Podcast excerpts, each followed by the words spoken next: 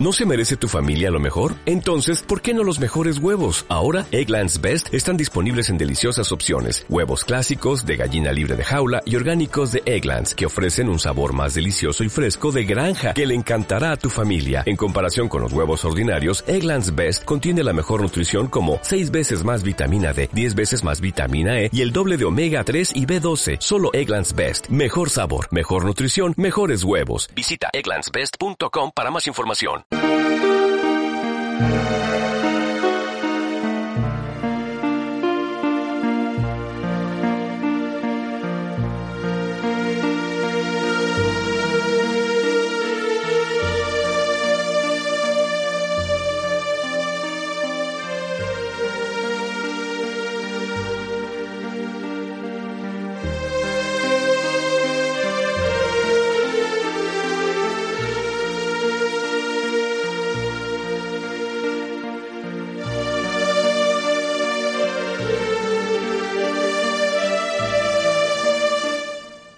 Transmite Radio Sierra de Aracena Cadena Ser, emisora que cada sábado a estas horas tempranas, nebulosas,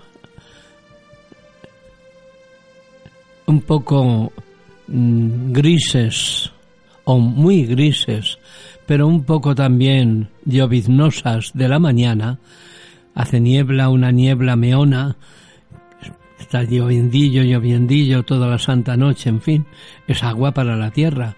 Bien, pues a estas horas tempranas llenas de niebla y de humedad, qué alegría, que está cayendo agua.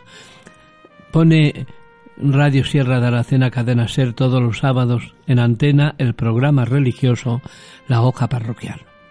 La Hoja Parroquial es un programa de la Iglesia Católica que desde Aracena y desde la sierra que lleva su precioso nombre, Sierra de Aracena y Picos de Aroche, camina hacia la casa de Dios, con Cristo muerto y resucitado, que ha nacido en Belén precisamente para morir en la cruz, ser sepultado, resucitar al tercer día, subir al cielo y desde allí enviarnos al Espíritu Santo. Para eso nació y para eso vivió y murió y resucitó.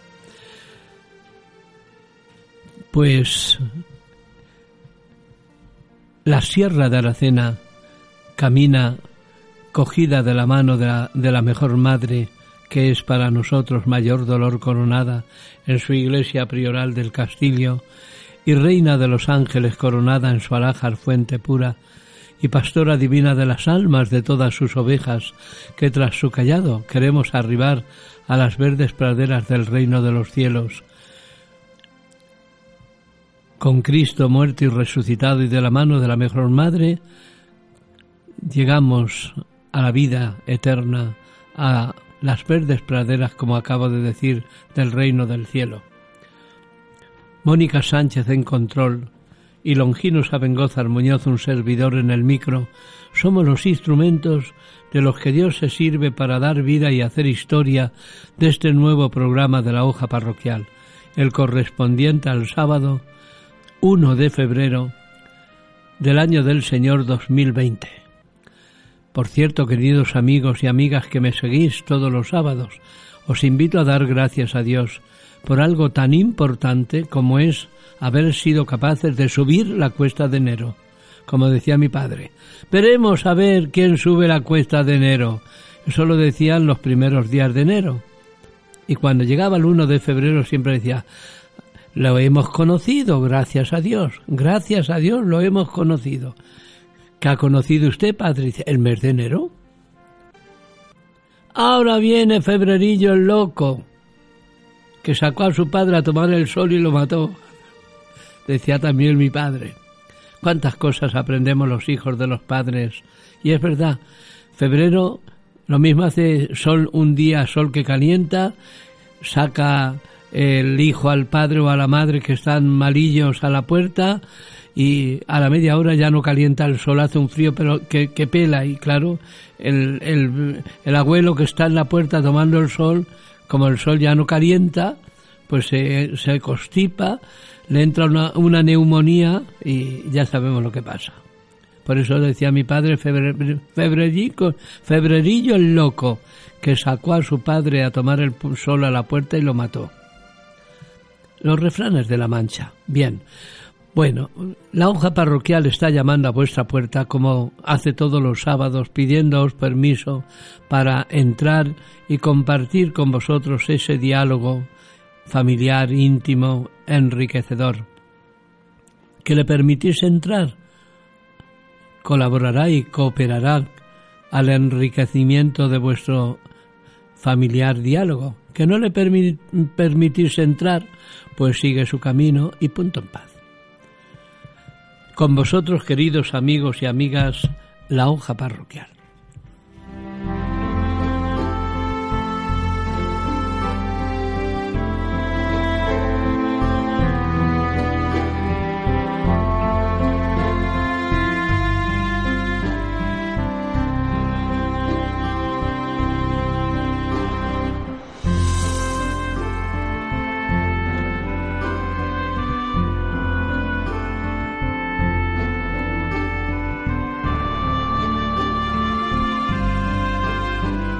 Buenos días nos dé Dios, mis queridos amigos.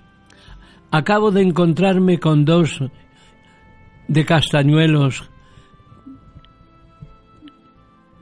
que van al mercadillo de Aracena y con una de Aracena que viene del mercadillo. Se han encontrado las tres, se quieren mucho y estaban hablando largo y tendido de lo humano y de lo divino, de lo escrito y de lo no escrito estaban hablando y efectivamente les he dicho y prometido, voy a comenzar el programa diciendo que me he encontrado con vosotras y que os deseo feliz sábado y mejor domingo. Y feliz día de San Blas, celestial patrono de nuestra ciudad. Precisamente al calor de San Blas hago este comentario este comentario sobre la felicidad en nuestra sociedad. No es difícil dibujar el perfil de una persona feliz en la sociedad que conoció Jesús, pero tampoco es fácil dibujar el perfil de una persona feliz en nuestra sociedad actual. En el tiempo de Jesús, una persona feliz se trataría de un varón adulto y de buena voluntad, de buena salud, hablando de los adultos, casado con una mujer honesta y fecunda, con hijos varones y hembras y unas tierras ricas, observantes, todos ellos de la religión, y respetado en su pueblo. ¿Qué más se podía pedir? Este es el perfil de una persona feliz varón feliz en tiempos de Jesús. Ciertamente no era este el ideal que animaba a Jesús. Sin esposa, ni hijos, ni tierras, ni bienes, recorriendo Galilea como un vago o como un vagabundo, su vida no respondía a ningún tipo de felicidad convencional su manera de vivir era provocativa. Si era feliz, lo era de manera contracultural, a contrapelo de lo establecido. Así era Jesús. En realidad, no pensaba mucho en su felicidad. Su vida giraba más bien en torno a un proyecto que le entusiasmaba y le hacía vivir intensamente. Lo llamaba reino de Dios. Al parecer era, feliz cuando podía hacer felices a los otros. Entonces era feliz él. Se sentía bien devolviendo a la gente la salud y la dignidad que se le había arrebatado injustamente. No buscaba su propio interés, vivía creando nuevas condiciones de felicidad para todos. No sabía ser feliz sin incluir a los otros.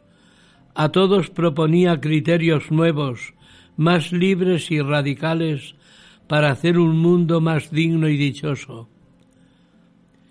Creía en un Dios feliz, el Dios creador que mira a todas sus criaturas con amor entrañable. Y resulta que el Dios feliz en el que Jesús creía era su Padre, porque Él era con el, el Padre tan Dios como el Padre era con el Hijo.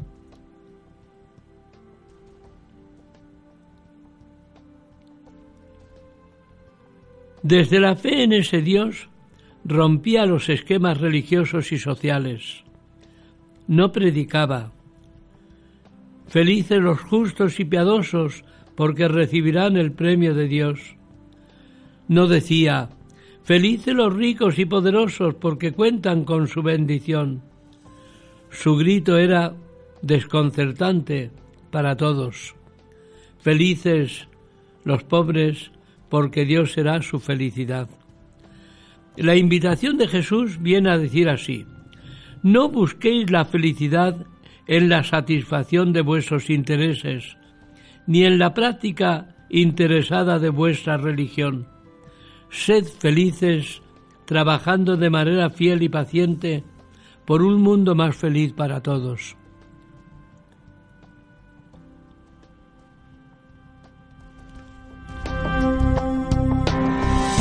Qué raro es Jesús, ¿verdad?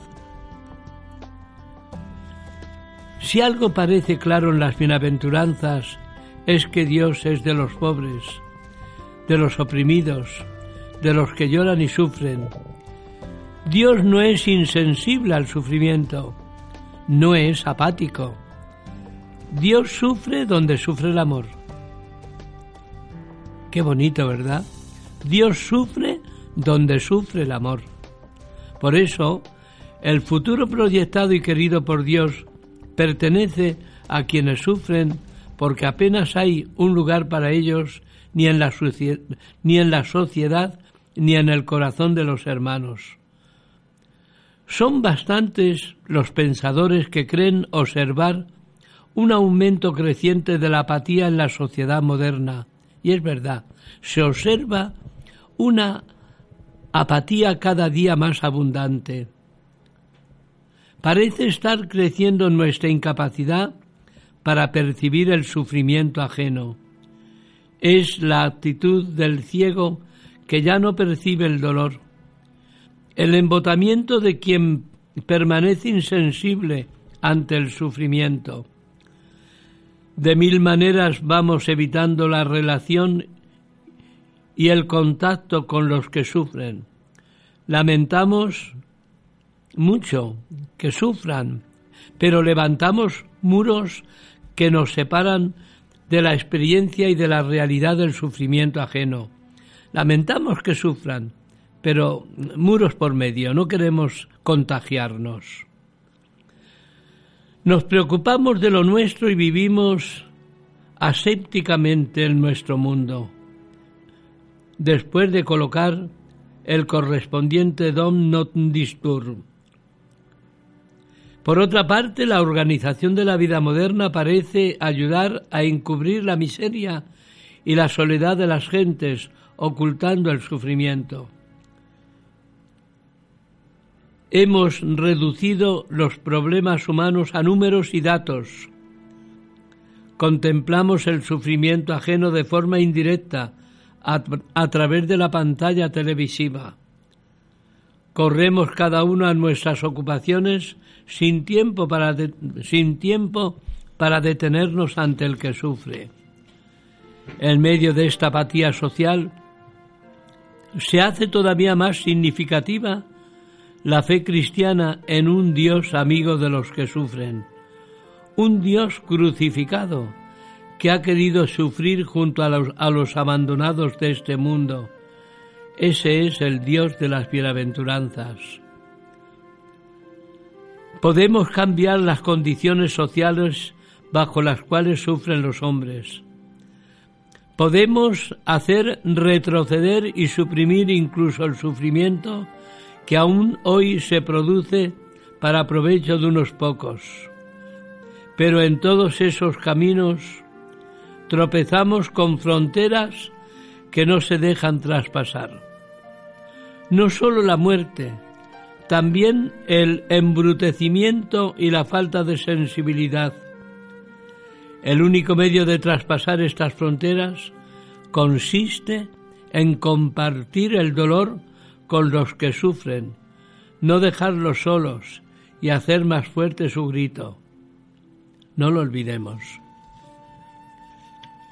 Ese es el, perfil del hombre o de la mujer feliz para Jesús. El que encuentra su felicidad compartiendo el dolor ajeno.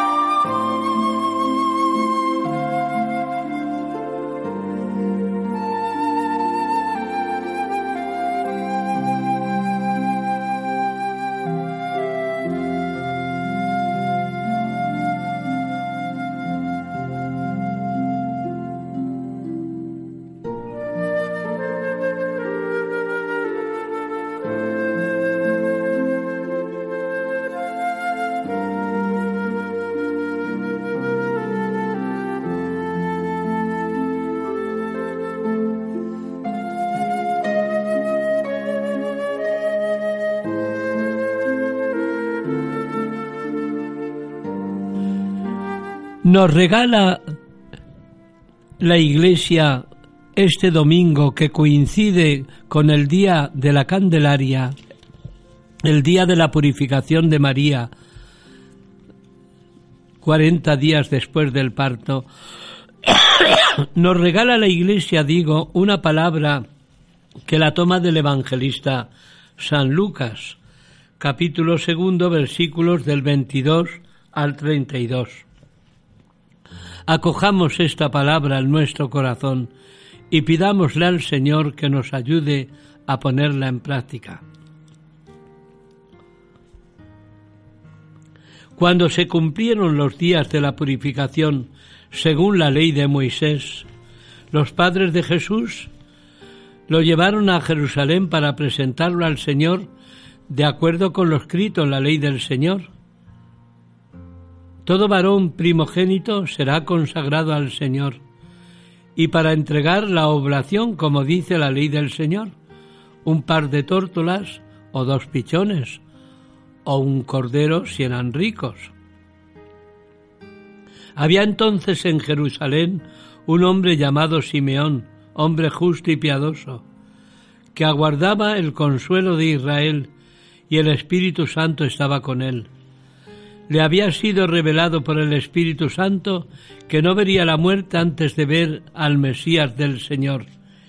Impulsado por el Espíritu fue al templo, y cuando entraban con el niño Jesús sus padres para cumplir con él lo acostumbrado según la ley de Moisés, Simeón lo tomó en brazos y bendijo a Dios diciendo, Ahora Señor, según tu promesa, puedes dejar a tu siervo irse en paz, porque mis ojos han visto a tu Salvador, a quien has presentado ante todos los pueblos, luz para alumbrar a las naciones y gloria de tu pueblo Israel. Palabra del Señor. Gloria a ti, Señor Jesús. Cuarenta días después de Navidad, celebramos la fiesta de la presentación del Señor en el templo, como acabo de decir.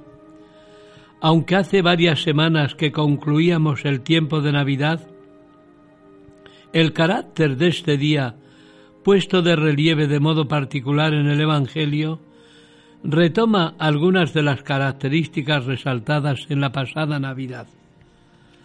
Al mismo tiempo se reconocen algunos aspectos que anuncian el misterio pascual. Como nos recuerda el pasaje de este domingo, la ley prescribía la consagración al Señor de todo varón primogénito, por haberlo sacado de Egipto. Así pues, la entrada de Jesús en el templo manifiesta en primer lugar que Jesús es verdaderamente hombre, puesto que cumple con las disposiciones rituales previstas para todo hijo varón primogénito. La carta a los hebreos nos lo recuerda en la segunda lectura de este domingo, cuando afirma que tenía que parecerse en todo a sus hermanos, o al afirmar que también participó Jesús de nuestra carne y de nuestra sangre, subrayando una vez más el realismo indudable de la encarnación. La llegada de Jesús al templo es, pues, considerada como algo que superará la concreta realización de una ley jurídico-religiosa. Todo el ser de Jesús, expresado a través de la carne y la sangre, queda vinculado con el Padre y con nosotros.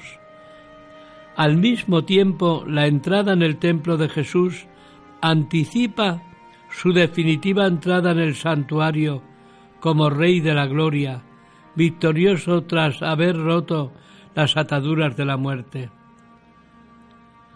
La ofrenda del niño en el templo manifiesta un destino concreto de la vida del Señor, una existencia para llevar a cabo la voluntad de Dios en una completa entrega.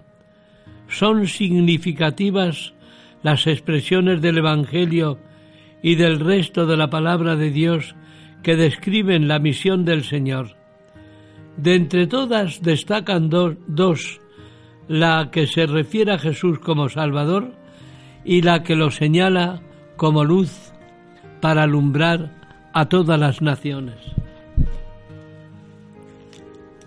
En efecto, Jesús, en medio de su pueblo, tiene el cometido de liberar y expiar los pecados del pueblo. Se prevé una vida no pacífica y una aceptación de su persona que distará mucho de ser unánime, ya que será un signo de contradicción, como le dice Simeón a la Virgen.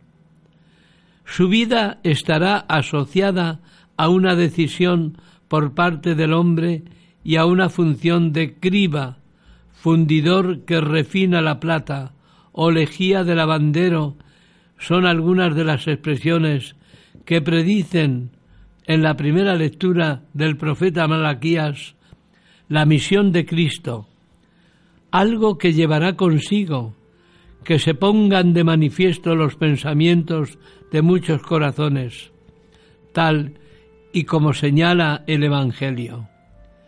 En segundo lugar, el cántico de Simeón retoma el, tema navideño de Jesucristo como luz de las naciones y gloria de su pueblo Israel.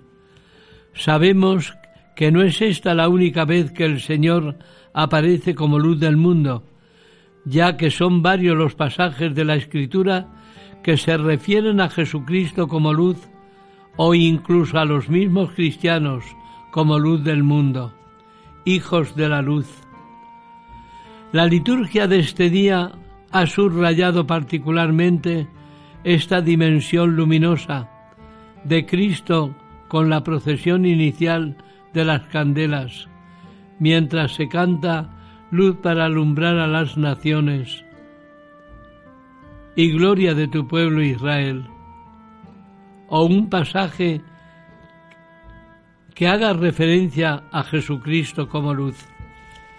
Esta ritualización remite inequívocamente a la liturgia de la luz de la vigilia pascual, cuando Jesucristo resucitado aparece como luz en el cirio, al mismo tiempo que se encienden las velas de los fieles y las luces de las iglesias, para que a continuación se escuche el pregón pascual como anuncio luminoso de que Cristo ha resucitado y es luz del mundo. En algunos lugares esta conmemoración ha sido tradicionalmente conocida como la fiesta del encuentro, en referencia a la felicidad experimentada por los dos ancianos, Simeón y Ana, que llevaban años esperando ver lo que hoy tienen ante sus ojos, al Mesías. Su prolongada espera nos enseña a valorar nuestra vida como un camino hacia el encuentro definitivo con el Señor, concretada en un progreso paulatino de unión con Dios a través de la participación en la vida de la Iglesia y de los distintos acontecimientos de nuestro día a día.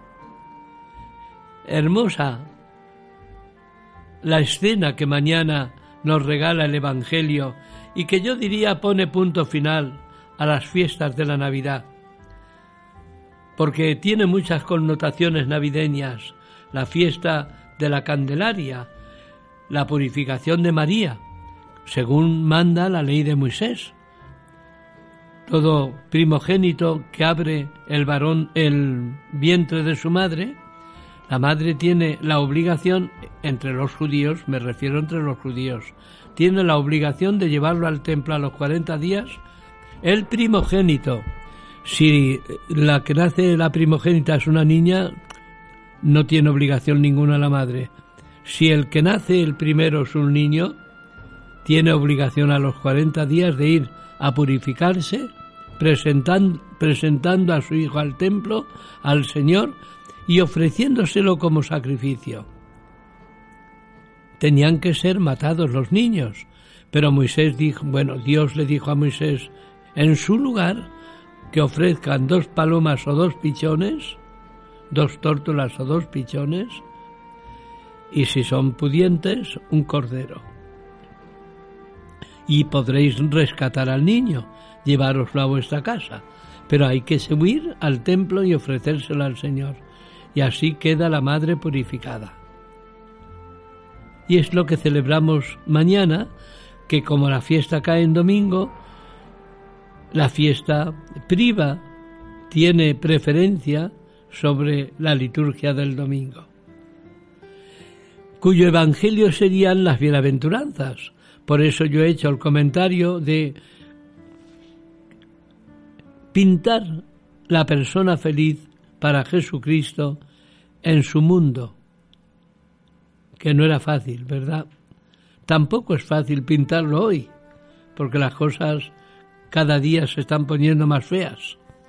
Pero en fin, de, eso hemos hablado, no vuelva a repetirme. Es la hora de la publicidad. Y como es la hora de la publicidad y somos muy fieles, pues damos paso a la publicidad.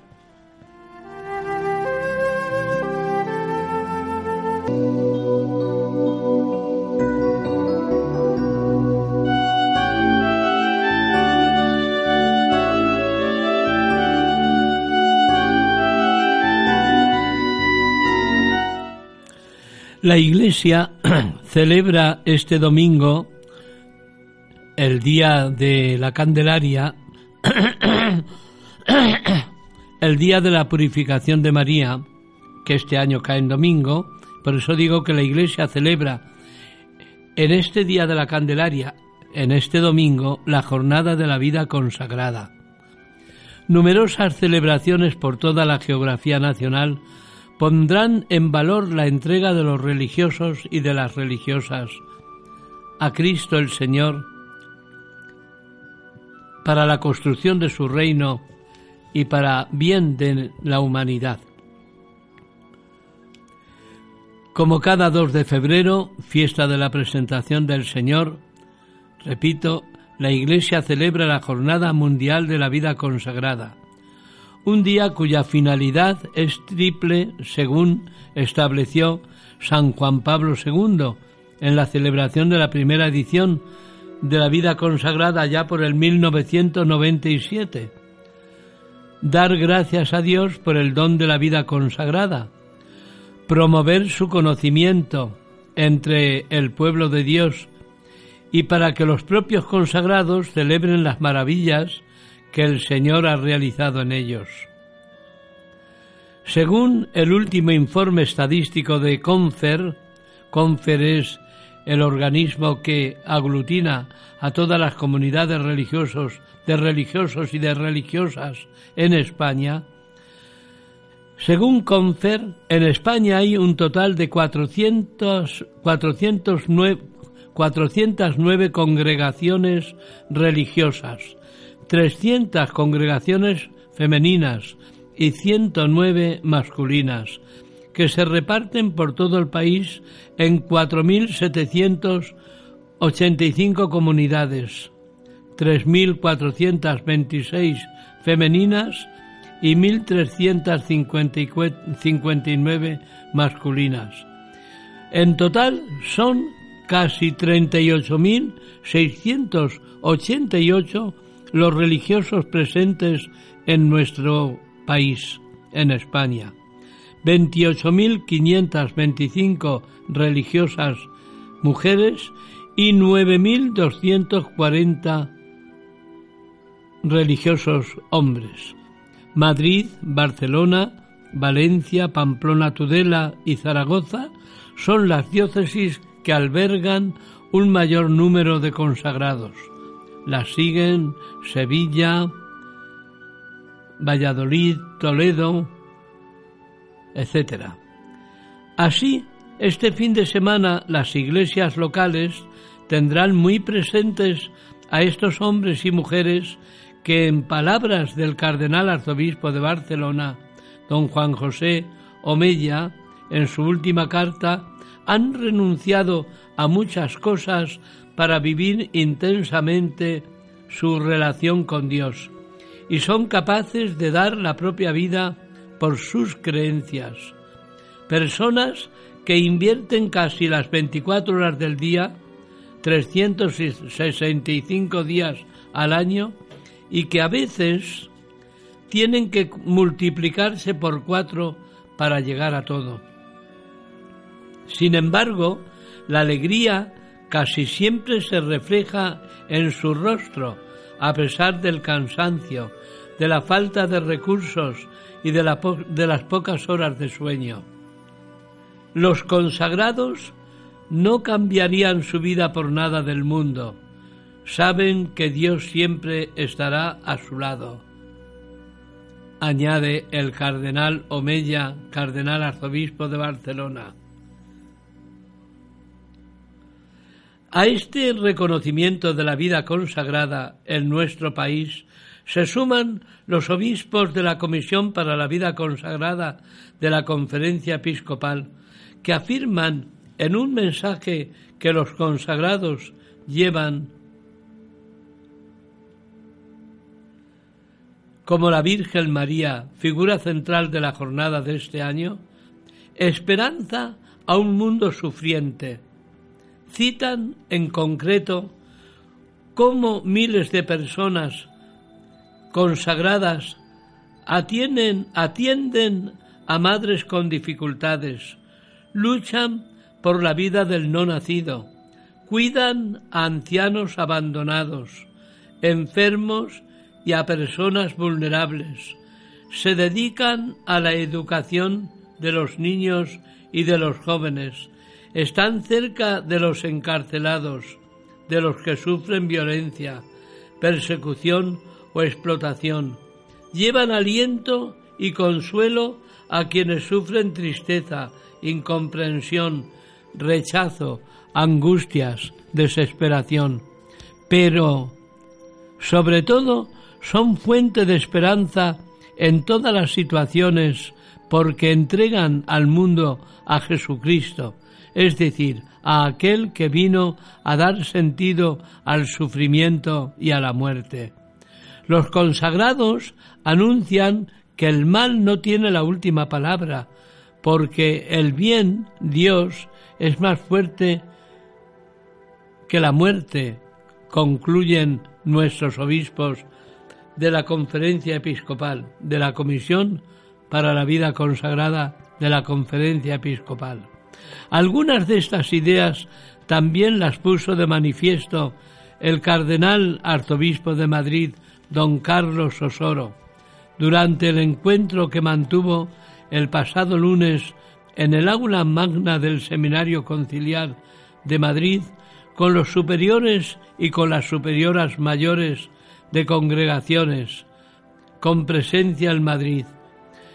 Les dijo que en su visita pastoral ha podido comprobar cómo hay barrios cuya identidad es fruto de la presencia de un carisma religioso.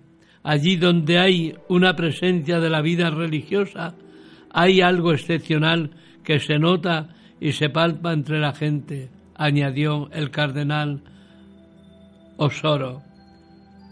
Ante los representantes de toda esta realidad, el purpurado madrileño insistió en la necesidad de evangelizar la cultura actual, de hacer presente a la Iglesia en el mundo, y les dijo que la mejor manera de hacerlo es el diálogo, una actitud, explicó, en la que insiste el Papa Francisco y que está muy enraizada en el Concilio Vaticano II y en el magisterio de los últimos pontífices como Pablo VI. Por ello, los animó a vivir esta tarea con esperanza, pues Dios está de nuestra parte, aunque a veces parezca que está oculto, y porque en el mundo actual, pese a todas las dificultades que hay en nuestro país y en el mundo, sigue habiendo una necesidad impresionante de Dios. El mundo necesita a Dios. No nos acobardemos en llevar a Dios al mundo, ni tampoco nos engañemos. Este diálogo implica, según el cardenal madrileño, una iglesia en salida, que salga a buscar a los hombres de hoy. Una iglesia abierta y acogedora, que deje de ser madrastra para convertirse en madre buena. Una iglesia que dialoga, que escucha y que no trata de convencer, simplemente expone su riqueza. ¿Debemos estar preocupados por la libertad educativa? Le, interpeló una religiosa. Osoro respondió sin ambajes. Estamos preocupados, pero esto no nos tiene que llevar a sacar el, el hacha de guerra, sino a señalar caminos y abrir puertas, a conversar. No podemos responder con insultos a cosas que se dicen, sí podemos hablar y defender la libertad, que es esencial para todo ser humano. No saquemos el hacha, no. Dialoguemos, hablemos. No insultemos, defendamos la libertad, hablemos con el corazón, que eso es cosa de cristianos. Allí donde están los consagrados se nota algo excepcional. Mañana es el día de la vida consagrada Pidamos por los consagrados de nuestra nación y pidámosle al Señor que aumente el número de vocaciones a algunos de estos carismas de consagración que existen en la iglesia de nuestra España. Yo le pido muchas vocaciones al Señor para las carmelitas, para las hermanitas, para las religiosas de la Providencia de Santa Olaya, para las religiosas de reparadoras de Galaroza y de Higuera, yo le pido muchas vocaciones al Señor. Sobre todo hermanitas, que no falten hermanitas que atiendan a los ancianos desamparados. Y carmelitas, que no falten carmelitas que recen por nosotros día a día y hora a hora. Se lo pida al Señor y estoy convencido de que me va a escuchar ¿Cuándo? Cuando Él quiera. Pero yo sé que me va a escuchar y que nos, nos las va a conceder esas vocaciones, porque siempre no va a ser como ahora. No vamos a tener esta apatía y esta frialdad vocacional que ahora tenemos, no. Pero eso sí, mañana, día de la vida consagrada, oremos por nuestros consagrados. También los sacerdotes somos consagrados, no olvidéis a la hora de orar, orar también por vuestros curas. Ya lo sabéis.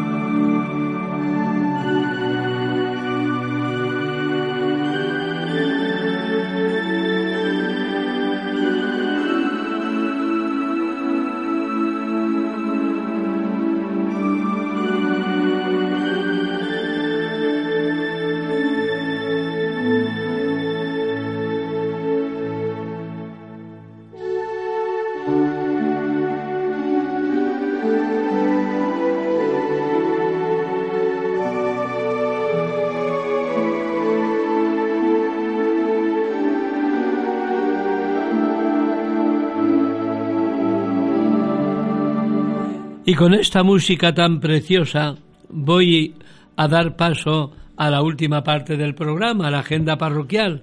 Esa semana no sé cuántas personas me he encontrado en distintos sitios, por ejemplo en el hospital de Río Tinto y eh, ¿Usted es el cura de Aracena? Sí. Padre, que sigo su programa los sábados, pues muchas gracias. No sé con cuántas personas me he encontrado. Mm, en fin, le agradezco desde aquí los saludos, son de, eh, de los pueblos de la sierra, de Cortegana, son de Aroche, son de Cañaveral, son de la Granada de Río Tinto, son de Campofrío, son de Huelva, son de Río Tinto. Padre, yo todas las semanas lo sigo. Eso fue una señora que entré a ver a Pepa, la de los periódicos, que está regularcilla, hay que pedir por ella, y me dijo, hoy pues yo nosotros somos de Nerva y yo todas las semanas le sigo a usted el programa de la radio. Muchas gracias, señora. Bien, pues voy a dar paso a la última parte del programa, la agenda parroquial, que la comienzo todos los sábados felicitándola a los que esta semana celebran su fiesta onomástica, su santo. Hoy es San Pablo Hongjin Yonghu, a Pablo John Jin Jong no conozco a nadie, pero en fin, San Ramón de Fitero, San Severo, si algún Ramón celebra hoy su santo, severos no conozco a nadie, pero a muchas personas severas sí que las conozco, pero severos de nombre no. Mañana es la purificación de María, la Candelaria. Hay puras que celebran el 2 de febrero su día, Candelarias. Nuestra Señora de la Calle, patrona de Palencia, nuestra Señora de San Lorenzo, patrona de Salamanca. Felicito a las Candelarias. Pasado mañana es San Blas bendito. Felicito a mi ciudad Aracena, a su excelentísimo ayuntamiento, porque San Blas eligió Aracena entre San Ginés, San Sebastián, San Jerónimo, San Pedro, la Madre Trinidad eligió a San Blas porque San Blas se le apareció y le dijo, ve al cabildo, al municipio, al ayuntamiento, que van a elegir un patrono que me elijan a mí, que los voy a librar de la peste, del cólera morbo de la peste que venía azotando pueblos y matando como el coronavirus, que están muriendo todavía muy pocas personas, Dios quiera que desaparezca esta epidemia, que tanto mal está haciendo. Dios quiera, vamos a pedir mucho que desaparezca ese virus y la enfermedad. Bien, en fin, que la Madre Trinidad fue al ayuntamiento, defendió a San Blas entre los santos devotos, San Ginés era uno, San Roque, San Pedro, San Jerónimo y salió San Blas elegido. Y la peste no tocó a Aracena, la venerable madre era una devota acendrada, vamos, excepcional de San Blas bendito, y Aracena quiere a San Blas como San Blas quiere a Aracena. Lo tenemos más que demostrado. El prestigio, eh, lo que San Blas alcanza del Señor para Aracena, para Aracena se ve y se observa. Felicito a todos los Blases, empezando por mi primo Blas, a los Óscar, que también es San Óscar, lo felicito también a los Oscar.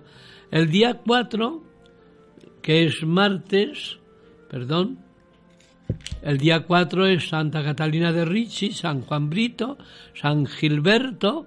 Felicito a los Gilbertos, mi amigo Gilberto. Están ahora los pobres con muertos de pena por la muerte de su hermana. Felicito a los Gilbertos. El día 5 Santa Águeda le cortaron los pechos y es la patrona de los dolores de pecho. A las águedas las felicito. El día 6, jueves, es San Pablo Miki, Santa Dorotea. También felicito a las Doroteas, que conozco algunas. Pablo Miki, si algún Pablo celebra el 6 de febrero su santo, lo felicito. El día 7, San Ricardo, San Anselmo Polanco, Santa Juliana. Ricardo conozco a muchos. Los felicito. Los felicito. Mi antiguo párroco que me llevó al altar, don Ricardo Pinilla, lo felicito desde aquí y elevo por él mi oración. Ya lo sabéis. Felicidades, que los santos cuyos nombres ostentáis os alcancen del cielo la gracia y la bendición. Es lo que os deseo, gracia y bendición, y que los santos os alcancen también una vida en calidad, como digo todos los sábados. No como trastos viejos, no. El Señor no, no nos quiere como trastos viejos. Hasta que cerremos el ojo, nos quiere útiles, con calidad. Felicidades. Hoy celebra sus bodas de oro matrimoniales un matrimonio muy amigo mío, Gonzalo Vázquez Clavero y María, su esposa, la Mari. Voy a ir a celebrar la misa de las bodas de oro a Sotiel Coronada, donde se casaron a los pies de la Virgen de Coronada, reina y madre de Calañas. Me están oyendo porque todos los sábados me oyen pero, mm, en fin, hoy lo que les digo se lo digo con todo el corazón. Eh, me salen alas, ya estoy nervioso. Quiero que se termine el programa para montarme en el coche y llegar sobre las doce, doce y cuarto a Sotiel. Yo sé que la misa es un poquito más tarde, pero bueno, siempre es bueno llegar con puntualidad y a la hora. La verdad es que, a pesar de la distancia y a pesar de que hace muchos años que salí de Calañas, os quiero mucho, mucho, más todavía. Ha sido vuestro matrimonio un ejemplo, un ejemplo, un ejemplo de cercanía y un ejemplo de corazón. Os merecéis un monumento. En la mejor plaza de Calañas y en el centro de esa plaza un monumento a los matrimonios que se quieren, que se adoran, que se olvida el uno del otro para entregarse el uno al otro. Primero el otro y después yo. Vinieron los hijos, qué dos hijos tan lindos tenéis. Mari Carmen y vuestro hijo, al que admiro por esa cercanía que ha tenido con su padre el tiempo que mi amigo Gonzalo estuvo en el hospital de Río Tinto. Allí estuvo como un esclavo el hijo, su hijo de sus entrañas, al que quiero con toda mi alma. Nunca se lo he dicho. Son son personas a las que quiero a distancia y las admiro porque han aprendido de sus padres, lo mismo Mari Carmen con sus niños, han aprendido de sus padres lo más grande, a amarse, a quererse y así hacer una vida más linda, más hermosa. Porque la vida es más hermosa queriéndose que no odiándose. Enhorabuena. Y si el Señor os quiere conceder otros 50 años, como decía mi padre y mi tía Sofía, que celebró mi padre no, pero mi tía Sofía, 100 años, llegó a los 104. Le digo cuando celebramos la misa del centenario, tía Sofía, le he pedido a Dios que le dé otros 100 años de vida, pero como está usted ahora mismo. Y desde su banco en la iglesia me contestó, hijo mío, ¿sabe lo que te digo? Que lo que venga se apareja. Por eso digo yo, lo que venga se apareja.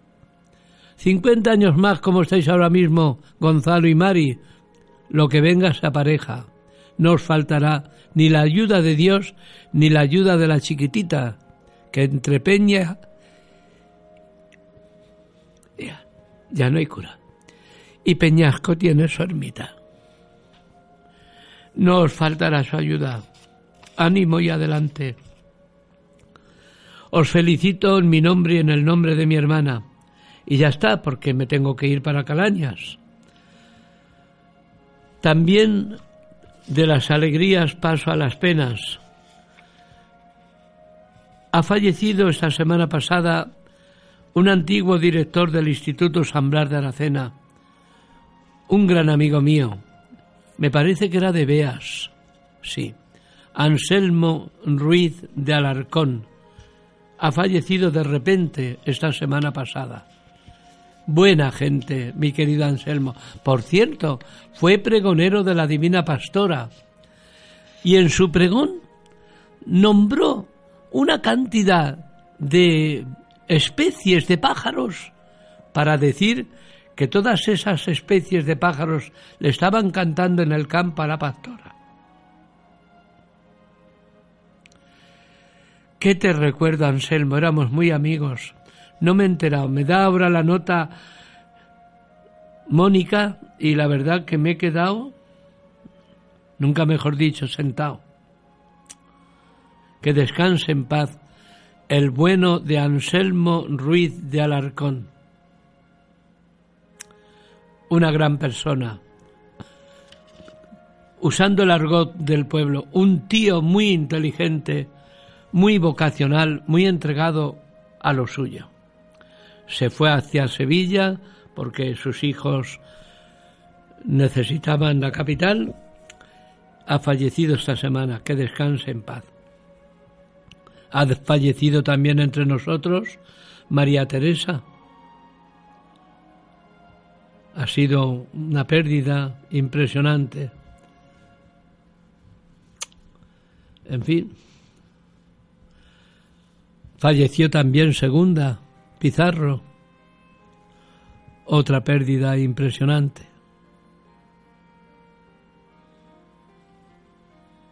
Y falleció también Luisa Díaz Durán, la suegra de José Andrés, de José Miguel Sánchez Barzabal a las tres familias, porque eran tres personas buenas, les doy mi sentido pésame. Por cierto, ayer ya dije en la misa que la misa de honras de Segundina no va a ser el día 5, va a ser el día 7, viernes, a las siete y media de la parroquia, de, la tarde en la parroquia. No es el día 5 la misa de honras de Secundina, como se dijo en el entierro, sino el día 7 para que puedan venir sus familiares ausentes, día 7 viernes, a las siete y media de la tarde en la parroquia. Tres muertes muy dolorosas y volvemos otra vez a las alegrías. Estamos terminando la novena de San Blas. Mañana es la presentación de los niños a la Candelaria el último día de la novena. Estamos también celebrando el cariño que, que Aracena le tiene San Blas. Mira que fue gente fieles al entierro de María Teresa. Esa tarde yo me dije, esta tarde no viene nadie a la novena. Llegó la hora de la novena y había un buen grupo de gente en la novena de San Blas. Bien, pues ya lo sabéis.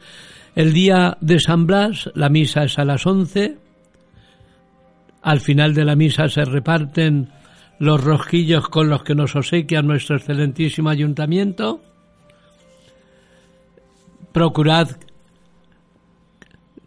que haya rosquillos para todos, que no nos pase como a los judíos, que cuando la primera noche que cayó el maná y vieron y Moisés dijo que era el pan que les mandaba Dios, algunos cogieron maná para un año y no hubo maná para todos. ¿Eh? Ya sabéis a lo que me refiero. Se reparten los rosquillos, dame uno para mi hermano, otro para mi sobrino, otro para mi vecina, otro para... Y hay quien se lleva media docena, una docena, no hombre. Tú coge uno o dos, pero no catorce o quince. Bien. Después de la, la función es la procesión y festejamos a San Blas con todo el cariño del mundo. Todo el mundo, toda la cena con San Blas, no al corte inglés de Sevilla, con San Blas. Y por último, esta tarde, de cuatro y media a nueve de la noche, la Hermandad de la Virgen del Rosario procede a votar la nueva Junta que se presenta para los cuatro siguientes años, presidida por don Rafael López Sánchez Andrade.